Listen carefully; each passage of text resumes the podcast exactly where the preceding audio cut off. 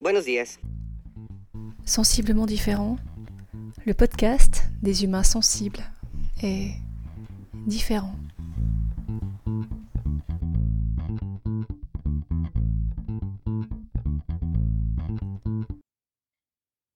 Dimanche 22 janvier, épisode 22.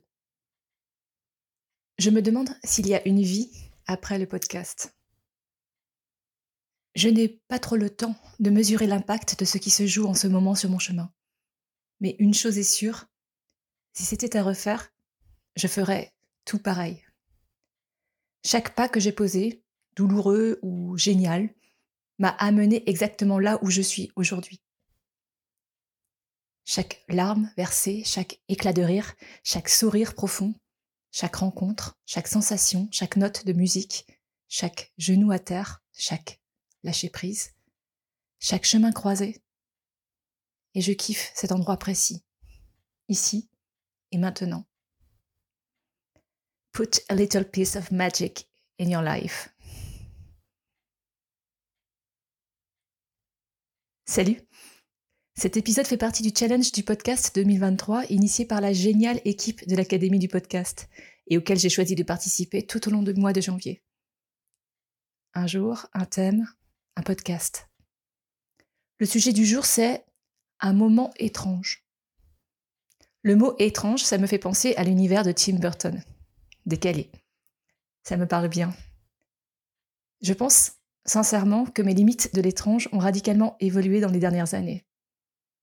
C'est comme cette histoire de système de croyance. Plus tu l'agrandis, plus ce que tu pensais incroyable, incroyable ou impossible un instant, rentre dans ton univers de possible. Je te propose aujourd'hui de mettre de la magie dans ta vie. Alors, je vais te parler de synchronicité. Je te retrouve à la fin de l'épisode. Je m'appelle Magalidé, je suis un humain, maman quatre fois, thérapeute en kinésiologie, enseignante pendant 20 ans dans tous les sens, chercheuse et amoureuse de la vie, mi-punk, mi-poète je t'invite aujourd'hui à cheminer avec moi.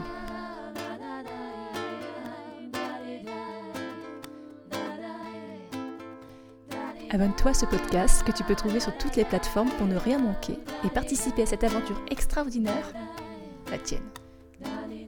Tu peux choisir d'être simple auditeur ou de devenir acteur.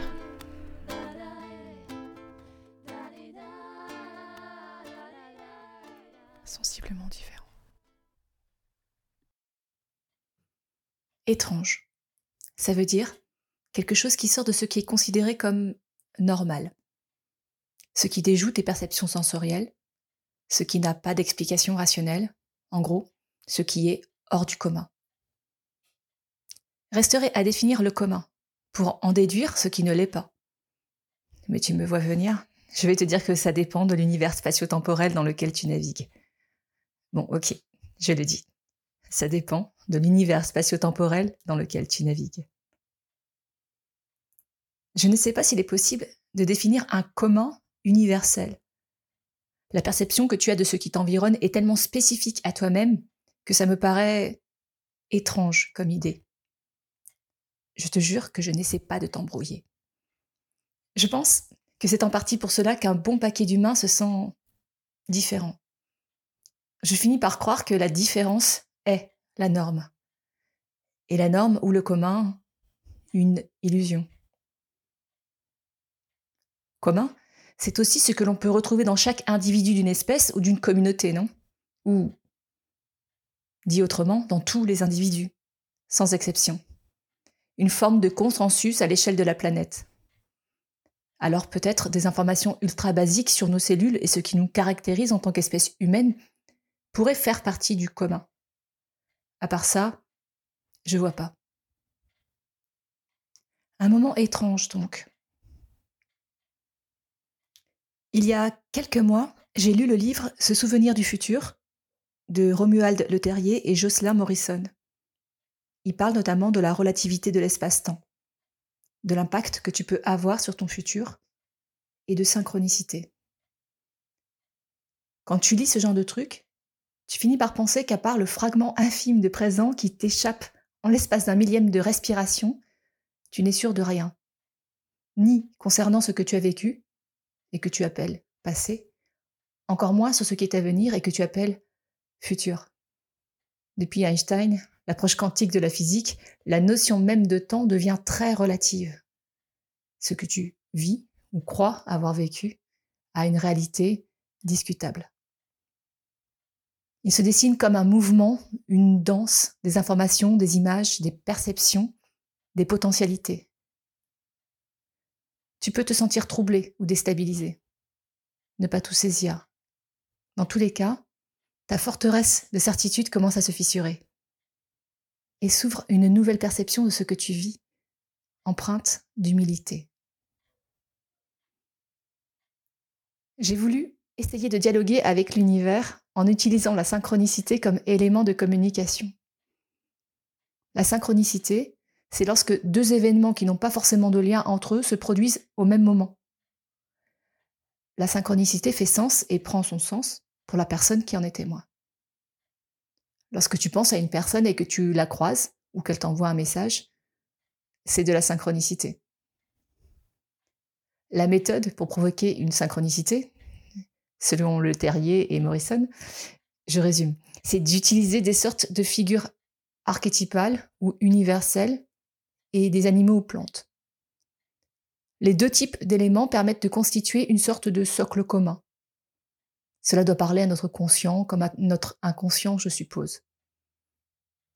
Comme je n'avais pas trop d'outils tout faits, j'ai fait une recherche des archétypes en partant de Jung et dérivés.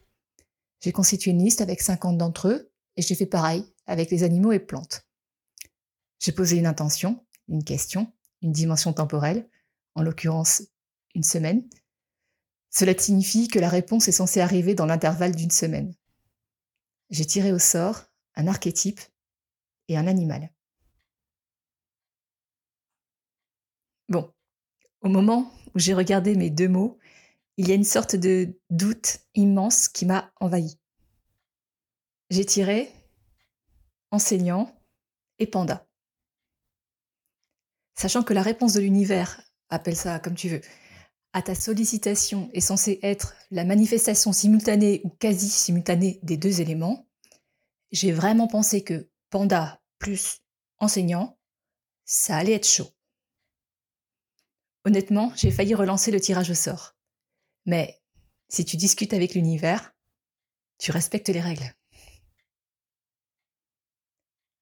Deux jours exactement après ce magnifique tirage, que j'ai un peu oublié entre-temps, je rentre dans ma salle de classe, ou du moins je vais faire le tour de ceux qui sont déjà en train de bricoler des trucs dans la salle d'à côté, pour leur dire bonjour.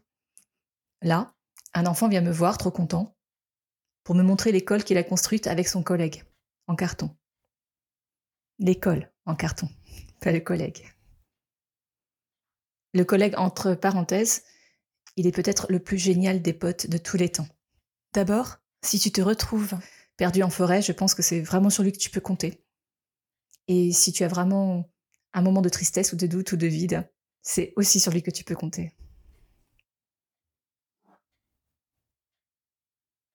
Il me montre donc, cet enfant, tout fier, sa peluche, qui est l'enseignant de son école. La peluche, c'est un panda. Le panda, enseignant. Tu me suis? Te dire que je suis restée figée est très proche de la réalité. Quelques secondes d'absence. C'était tellement énorme, incongru, imprévu. Énorme. Je me suis marrée et j'ai pris l'info. J'avais ma réponse. Tout du moins, ça faisait sens pour moi. Archi sens même. Alors j'ai considéré que j'avais ma réponse. Après, je t'avoue, je n'ai pas essayé de tisser de lien entre le panda et moi, ni symboliquement, ni sur aucune autre dimension. Des épisodes comme ça, j'en vis régulièrement, quasi quotidiennement. Ça amène une dimension différente à mes perceptions. Je ne saisis pas tout. Je peux encore moins l'expliquer. J'observe, j'intègre. Je m'amuse aussi. Beaucoup. Lors d'une séance de kinésiologie, Une personne m'a raconté que lors d'une séance précédente, on avait posé un cadre temporel à l'ouverture du nouveau livre de sa vie, le jour de son anniversaire précisément. Ce jour-là, un événement extérieur s'est produit, événement qu'il n'était pas possible d'anticiper ou de prévoir. Cet événement a permis qu'elle se réapproprie son espace et son temps, sa bulle créative. Ce qui était compliqué auparavant, voire impossible pour elle.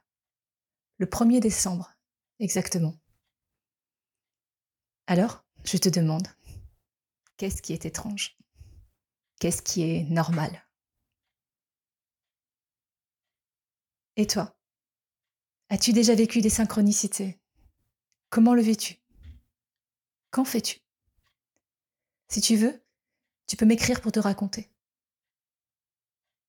Merci à celles et ceux qui nourrissent mon imaginaire de leurs témoignages. Vous m'inspirez. Si tu as aimé cet épisode, partage-le en me taguant. Tu peux aussi mettre 5 étoiles sur ta plateforme d'écoute préférée. Le prochain rendez-vous, Inch'Allah, c'est déjà demain.